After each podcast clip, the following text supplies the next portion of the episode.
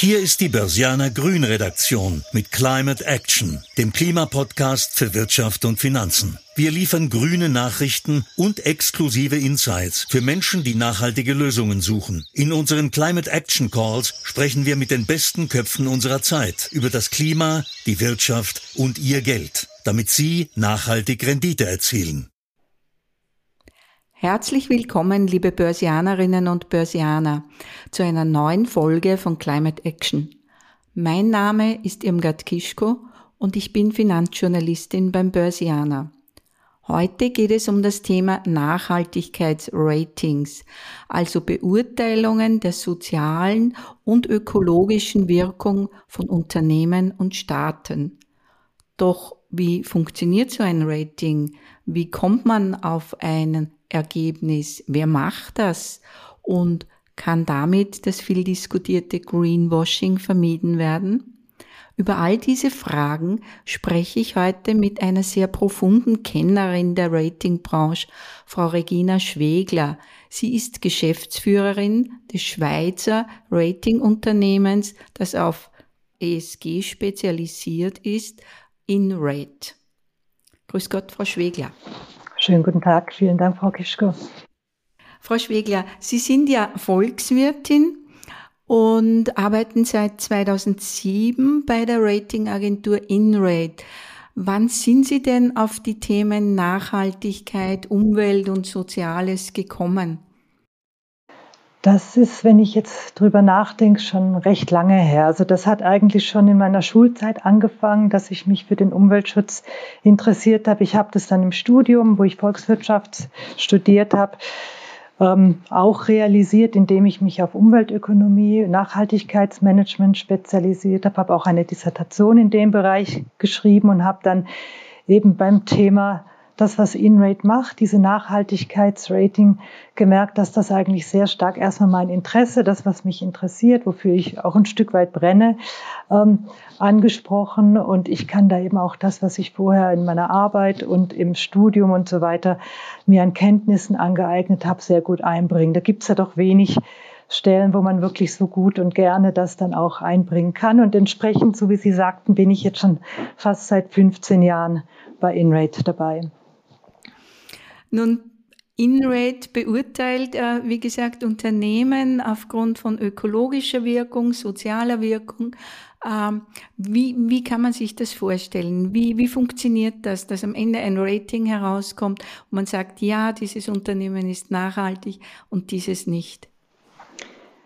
Ja, es, ist, es fängt erst einmal an, es sind eigentlich drei Ebenen die es dazu braucht. Man muss sich erstmal überlegen, was bewertet man überhaupt, was ist so die Grundkonzeption, das, was es braucht, damit Investorinnen und Investoren tatsächlich auch eben eine positive Wirkung erzeugen, also wirklich auch einen Beitrag zu einer nachhaltigen Entwicklung leisten. Dann muss man daraus die Methodik ableiten und dann später auch dann auf Basis dieser Methodik das, die Ratings erstellen. Und so von der Grundkonzeption geht eigentlich genau das, was Sie gesagt, was Sie gesagt haben, dass man schaut, was ist die Wirkung auf äh, Umwelt und Gesellschaft. Da fängt man an, erstmal zu schauen, wo sind eigentlich, wo gibt es Marktversagen? Wenn wir kein Marktversagen hätten, hätten wir auch keine Nachhaltigkeitsprobleme, dann würden wir alle uns automatisch nachhaltig ähm, verhalten.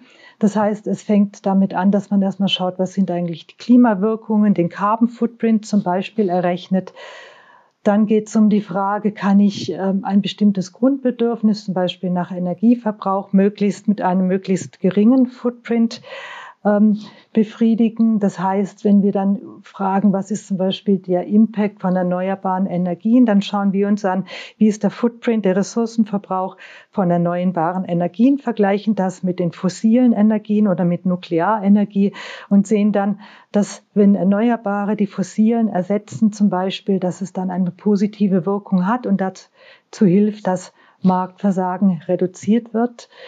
Und was dann ganz wichtig ist, wenn man eben über Marktversagen spricht, sind diese Produkte und Dienstleistungen oder wirtschaftlichen Aktivitäten eines Unternehmens.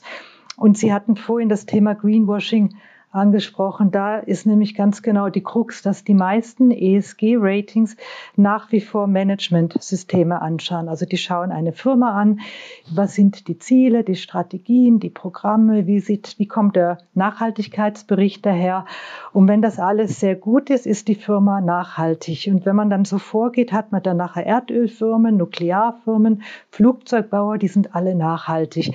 Und das ist natürlich wenn ich es mal so sagen darf, ein Humbug. Eine Firma, die sehr gut, gutes Managementsystem hat, ist nicht unbedingt nachhaltig. Es hängt immer davon ab, was die Produkte und Dienstleistungen sind. Mhm. Und InRate macht es anders oder Sie haben einen anderen Ansatz? Ganz genau. Also wir schauen eben primär, wenn wir jetzt eine, ein Rating machen, danach, was sind die Produkte und Dienstleistungen oder die wirtschaftlichen Aktivitäten. Wir schauen an, was sind die Wirkungen entlang der gesamten Wertschöpfungskette, also was passiert, welche Rohstoffe werden benutzt, was passiert in der Lieferantenkette bei der Produktion, der Produktnutzung und der Entsorgung. Und wenn wir dann sehen, dass da die Wirkungen sehr negativ sind oder eben positiv sind, dann ist das die Hauptsache in unserer Bewertung. Wir schauen auch Managementsysteme an, aber die sind natürlich dann nicht so wichtig im Vergleich zu den Produkten und Dienstleistungen und haben auch noch Kontroversen, die wir anschauen, um uns ein Gesamtbild zu machen. Also was sind Menschenrechtsverletzungen zum Beispiel oder wenn Unfälle passieren oder ökologische Kontroversen. Das hilft uns dann nachher ein Gesamtbild von der Wirkung zu bekommen. Mhm. Würden Sie sagen, dass damit Greenwashing weitgehend vermeidbar ist? Das ist dann der Fall, wenn man eben so wie wir das machen, ähm, die Methodik jetzt wissenschaftlich basiert. Also wir haben für jeden Sektor, den wir haben, also zum Beispiel den Energiesektor oder Behausung, haben wir eine Studie, die wir machen. Wir, wir versuchen, die wissenschaftliche Erkenntnisse mit einzubeziehen, also zum Beispiel Ökobilanzen. Wir untersuchen, welche Arten von Wärmedämmung gibt es, welche Energieträger gibt es, was sind die Wirkungen auf Umwelt und Gesellschaft, haben da Zahlen möglichst, die dahinter stehen und daraus leiten wir die Bewertung ab und das wird dann auch regelmäßig aktualisiert und so kann man wirklich auch Greenwashing zuverlässig vermeiden, ja. Mhm. Und wie funktioniert das in der Praxis? Die Unternehmen kommen zu Ihnen und sagen, bitte äh, überprüfen Sie uns und wir hätten gern so ein Rating. Oder gehen Sie, ähm, schauen Sie sich einfach Unternehmen an? Ähm, es ist so, dass unsere Kunden, das sind Investoren, vor allem institutionelle Investoren oder Versicherungen, also Stiftungen, Versicherungen, Banken, die Investitionsprodukte anbieten und die beauftragen oder die sind dann, die kaufen dann letztlich unsere Ratings. Also das ist so, wenn wir jetzt zum Beispiel eine Firma, ähm, eine Erdölfirma bewerten, dann sind das nicht unsere Kunden und sie bezahlen uns auch nicht für dieses Rating. Also diesen Interessenskonflikt, den die traditionellen Ratingagenturen haben, haben wir nicht oder nicht in dem Maße. Sag mal so, wenn wir jetzt eine Bank haben, die von uns die Ratings bezieht, kann es gut sein, dass wir diese Bank auch raten. Aber es ist nicht so, dass wir ein, sehr viel Geld für ein bestimmtes Rating genau von der Firma bekommen, die wir jetzt bewerten, sondern wir haben jetzt insgesamt so an die 4000 Unternehmen global, die wir bewerten für unsere Kunden aus dem Finanzbereich. Und könnten Sie beziffern, was bringt es einem Unternehmen, wenn es jetzt sehr gut bewertet ist? Oder wie schlecht ist es für ein Unternehmen, das ein sehr schlechtes Nachhaltigkeitsrating hat? Wirkt sich das direkt für das Unternehmen aus? Also ich denke, die wichtigsten Wirkungen sind indirekt, aber wir sehen auch direkte Wirkungen. Also wir haben zum Beispiel einige Unternehmen, die sich bei uns mit uns in Verbindung setzen. Wir haben jetzt im letzten Jahr ähm, Indizes rausgebracht auf Basis in der Schweiz auf Basis unserer Ratings und wir bekommen jetzt von verschiedenen Unternehmen Rückfragen gestellt. Warum fällt die Bewertung so oder so aus? Wir erklären dann unsere Ratings. Wir nehmen, wir führen da auch keine klassische Beratung durch, weil wir sonst wieder einen Interessenskonflikt hätten. Aber wir erklären die Ratings und wir sehen, dass diese Unternehmen dann auch Verbesserungsmaßnahmen in-house durchführen auf Basis der Ratings. Und was wir auch sehen, ist, dass es offensichtlich eine Reputationswirkung hat, wenn man positiv oder negativ bewertet ist. Und ich glaube, die wichtigsten indirekten Wirkungen sind dann eben über die Reputationskosten oder vielleicht auch über Aktienpreise, die durch Ratings mit beeinflusst werden können, nachher auf die Finanzierungskosten von Unternehmen. Also da gibt es ganz verschiedene Wirkungskanäle. Mhm. Sie haben ja dann sehr, sehr viele Daten über die Unternehmen und doch großen Einfluss und eine gewisse Macht. Wie, wie gehen Sie damit um? Also wir haben, ähm, so wie das auch in der Finanzbranche in anderen Bereichen üblich ist, eine sogenannte Chinese Wall. Also wenn wir jetzt Unternehmen haben, die ähm, zum Beispiel mit uns diskutieren, warum sind wir so bewertet oder nicht anders bewertet, dann hat das keinen Einfluss auf die Ratings. Da haben wir, da schauen wir, dass die Prozesse abgetrennt sind auch. Auch eben, wenn sich jetzt Kunden von uns mit uns zusammensetzen und verstehen wollen, welche Bewertungen sie haben. Das haben wir abgetrennt. Und wir haben auch das, wir machen das auch so, dass wir keine ähm, großen Aufträge oder Beratungsaufträge zum Beispiel machen für Firmen, die wir bewerten, einfach um die Interessenskonflikte zu vermeiden. Dann sind Sie ja schon äh, jetzt einige Zeit bei InRate. Was hat Sie denn am meisten positiv überrascht oder was hat Sie am meisten gefreut oder in dieser Zeit?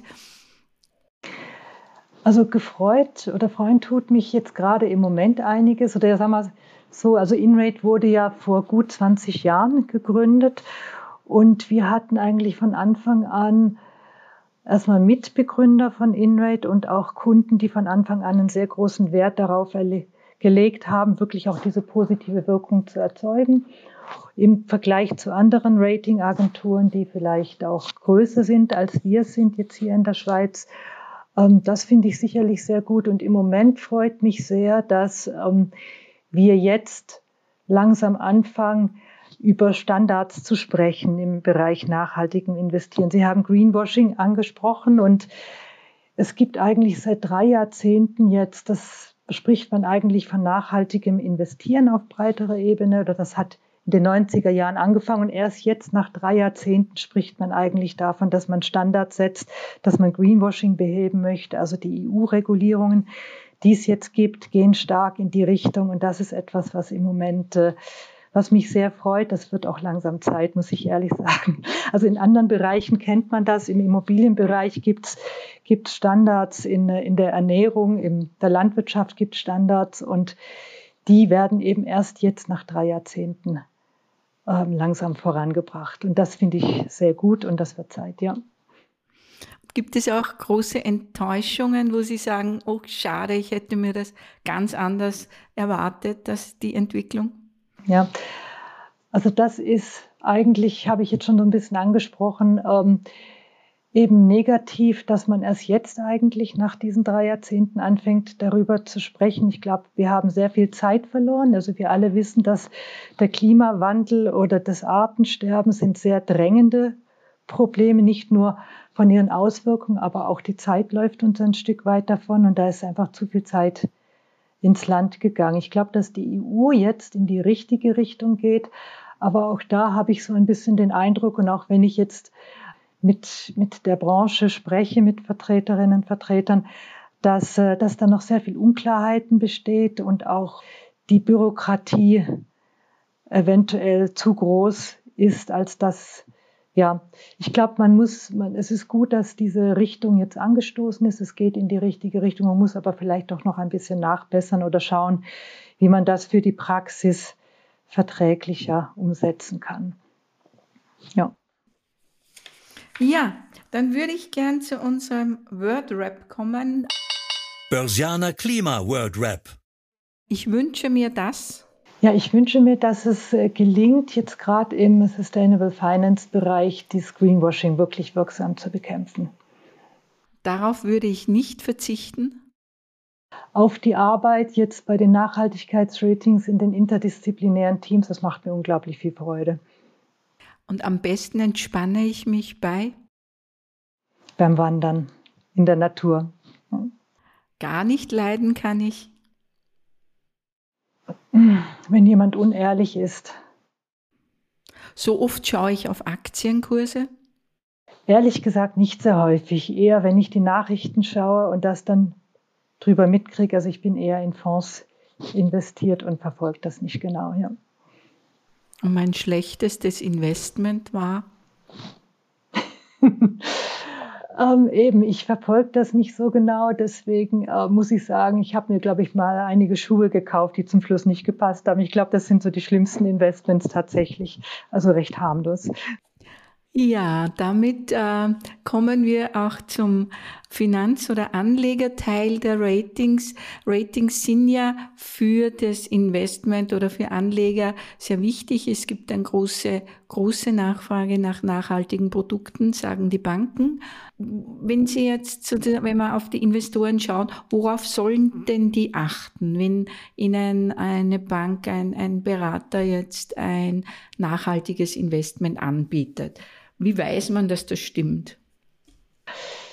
Ja, das ist eben leider im Moment, eben weil die Standards fehlen, nicht so einfach zu beantworten. Aber was ich empfehlen kann, ist erstmal zu hinterfragen, was wird eigentlich bewertet? Was ist so der Grundansatz hinter den Nachhaltigkeitsbewertungen? Und den, äh, die Finanzberaterin oder Bankberater fragen, was wird eigentlich bewertet? Wird auch wirklich die Wirkung der Produkte und Dienstleistungen bewertet?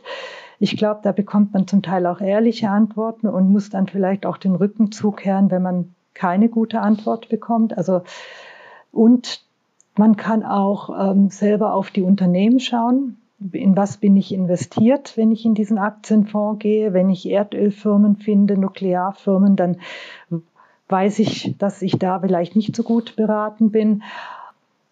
Ja, ich glaube, das sind, das sind so wichtige und auch äh, unangenehme Fragen bei den Bankberatern stellen. Ich finde das immer noch gut, wenn von Kundenseite so ein bisschen ein Druck ausgeübt wird, damit auch nachher die Standards steigen. Ich glaube, das hat eine gute Wirkung was man vielleicht auch, wenn man so die Broschüren durchliest und merkt, dass, dass es darum geht, dass äh, wie ein Unternehmen das Thema Nachhaltigkeit managt oder damit umgeht, das kann einen schon hellhörig machen, dass es vielleicht um diese traditionellen ESG-Ratings geht, die nicht so gut sind. So muss man leider im Moment noch so ein bisschen suchen. Es gibt noch keine ähm, zuverlässigen Standard. Es gibt jetzt von dieser S, von diesen EU-Regulierungen die Artikel 8 und 9 Produkte. Das ist eine Selbstdeklaration. Und es ist so, dass diese sogenannten Artikel 9 Produkte sollen Produkte sein, die auch wirklich positive Zielbeiträge haben zu ökologischen und oder sozialen Zielen. Aber eben, es ist eine Selbstdeklaration und die Standards in der EU sind noch nicht so klar. Ich habe auch schon davon gehört, dass, ähm, dass Akteure, die jetzt so Finanzprodukte anbieten, schauen, was machen die Konkurrenten und es dann einfach genauso machen, weil sie es selber nicht besser wissen. Also das, da muss man, glaube ich, erst noch mit der Zeit sehen, wie wirksam sind die eigentlich. Vielleicht wird auch noch etwas nachgebessert. Ich glaube, darauf würde ich mich jetzt im Moment erstmal noch nicht verlassen da, weil Sie gesagt haben, diese konventionellen ESG-Ratings, das sind die, wo Sie vorher gemeint haben, diese Managementsysteme einfach anschauen und Ganz nicht, genau. nicht so sehr die Wirkung. Ja, exakt, ja. Das kann man so sagen. Mhm. Weil es gibt ja, es ist sicher für Investoren oder auch Konsumenten gar nicht so einfach. Es gibt viele Labels, es gibt viele Ratingagenturen, verschiedenste Ansätze was wäre sozusagen die zentrale Frage, dass man sicherer sein kann, dass das Produkt auch wirklich nachhaltig ist? Ich würde nach dem Grundkonzept fragen, eben ob die Wirkung der Produkte und Dienstleistungen im Vordergrund steht. Damit hat man dann eigentlich die traditionellen ESG-Ratings schon mal ausgeschlossen. Und sonst gibt es verschiedene Impact-Ansätze. Ich würde persönlich sagen, dass diese SDG-Ansätze nicht so gut geeignet sind, aber das müsste ich sonst noch mal genauer erklären, warum das der Fall ist. Also ich würde sagen, ich würde danach fragen, ob wirklich auch die ähm, Marktversagen bewertet werden und wie nachher die verschiedenen Nachhaltigkeitsthemen gewichtet werden. Noch so ein Hinweis vielleicht, wenn man hört, dass, dass Kriterien einfach gleichgewichtet sind egal worum es sich handelt, dann ist das auch ein Hinweis darauf, dass da eine gute Grundkonzeption fehlt. Also man muss sich leider im Moment noch so ein bisschen rein vertiefen ins Ganze. Mhm. Was würden Sie mehr gewichten? Also das hängt jetzt sehr stark von den Sektoren ab. Also Es gibt äh, zum Beispiel jetzt in der Energieerzeugung, da ist das Thema Klima sehr, sehr wichtig. Im Bereich Ernährung ist neben Methanausstoß ähm, sind auch die, die Flächenverbräuche wichtig oder die, die Nitratwerte, also die Frage, wie wird, wie wird etwas angebaut. Also das, das muss man schauen. Für jeden Sektor haben wir in unseren Sektorstudien geschaut, was sind die wichtigsten Themen und haben dann eine Gewichtung vorgenommen und die, um das, damit nachher die Themen, die auch wirklich wichtig sind, nachher das Rating bestimmen und nicht Dinge, die eigentlich gar nicht im Zentrum stehen. Und die verwässern oder verfälschen dann sogar die Bewertung. Also das lässt sich immer nur sektorspezifisch beantworten. Ja.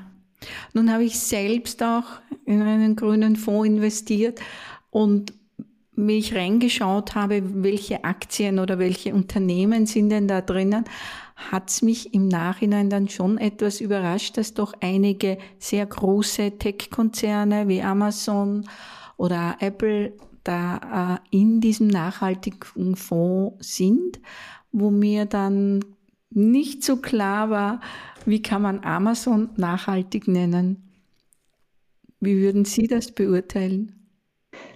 Also eben, wenn ich jetzt mal darauf schaue, wie bei uns die Bewertung und die einzelnen Aspekte abgeschnitten haben, dann scheint es mir so, aber eben, ich habe selber die Bewertung nicht vorgenommen, aber dass, dass das Unternehmen sehr gutes Nachhaltigkeitsmanagementsystem wiederum hat, eine tolle Veröffentlichung. Also da sehe ich, dass da die Firma sehr, sehr gute sehr gut abgesahnt hat, was die Bewertung anbelangt.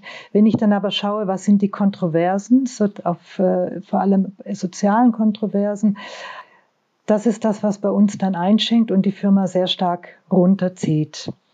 Und äh, was die Produkte selber anbelangt, welche Wirkung haben die, wenn ich jetzt alles im Versandhandel bestelle und die Verpackung und den Transport und so weiter. Das ist das, was bei uns dann den Ausschlag gegeben hat. Also die ganzen Kontroversen, die bewertet sind und die Produkte und Dienstleistungen. Wenn ich nur Managementsysteme anschaue und mich dann auch nur auf die Unternehmensveröffentlichungen verlasse, dann ist Amazon super.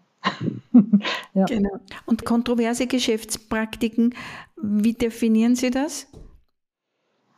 Also es ist so, dass wir ähm, schauen, wenn es Wirkungen gibt, die wir nicht jetzt über die normale Produktbewertung schon abgedeckt haben. Also wenn ich jetzt weiß, ich habe Nuklearstrom, dann weiß ich, ich habe Risiken, ich habe die Abfallproblematik und so weiter oder ich habe den Versandhandel bei Amazon, dann habe ich die Transportwege, die mit dabei sind. Wenn es jetzt darüber hinaus noch Informationen gibt, die ich nicht über das Standardprodukt und über die ähm, Unternehmensberichterstattung bekomme, sondern zum Beispiel über NGOs oder die Medien, dann ist das etwas, was wir bei den Kontroversen mit anschauen. Und es ist so, dass wir, wenn wir die Kontroversenbewertung machen, schauen, was ist eigentlich die Wirkung, die passiert ist. Ist, ist sie schlimm? Ist sie nicht schlimm?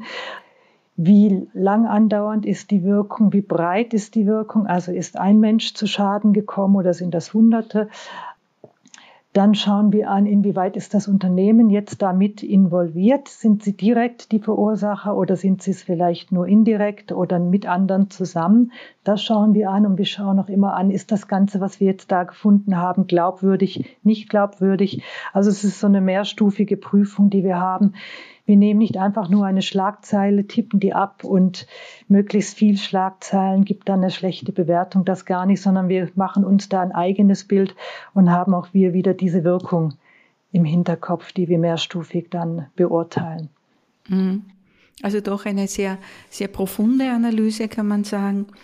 Ja, ich würde dann gern schon zum letzten Block kommen. Das sind die grünen Renner oder Penner. Grüner Renner oder Penner? Die EU-Taxonomie für Finanzierungen des nachhaltigen Wachstums. Das ist eine gemeine Frage. Brenner, genau zwischendrin, positiv und negativ, ja. Äh, der Umstieg auf E-Autos. Renner, wenn ich mich unbedingt festlegen muss. Mhm. Photovoltaik. Renner. Und veganes Essen. Renner.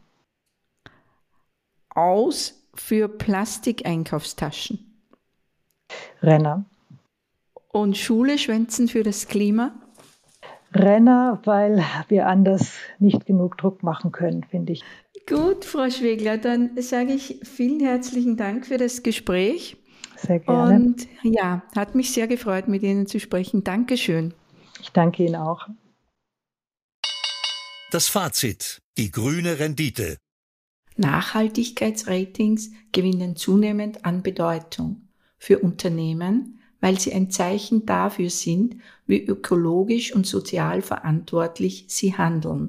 Für Investoren, weil sie ein Wegweiser sind, um klarzumachen, ob sie in nachhaltige Unternehmen und Aktien investieren. Doch Achtung, nicht jedes Nachhaltigkeitsrating ist auch wirklich ein sinnvolles Nachhaltigkeitsrating. Oft wird nur das Managementsystem bewertet. Viel wichtiger wäre es, wenn tatsächlich die Wirkung, also der Impact von Unternehmen auf Umwelt und Gesellschaft bewertet würden. Als Investoren also fragen Sie nach, was bewertet wird. Das war eine Folge von Climate Action, dem Klimapodcast für Wirtschaft und Finanzen aus der Börsianer Redaktion. Damit die Klimawende gelingt, möchten wir Ihnen noch mehr Orientierung für Ihr Business geben. Besuchen Sie uns daher auch unter www.börsianer-grün.com oder abonnieren Sie unseren Climate Action Newsletter. Sie haben Feedback oder Themenvorschläge aus Ihrem Alltag? Dann schreiben Sie uns einfach an redaktion@derbörsianer.com. Wir freuen uns, von Ihnen zu lesen. Bis dahin bleiben Sie grün und empfehlen Sie uns weiter. Die Informationen in diesem Podcast stellen keine Anlageberatung oder verbindliche Auskunft dar. Externe Meinungen geben nicht notwendigerweise die Meinung der Börsianer Redaktion wieder.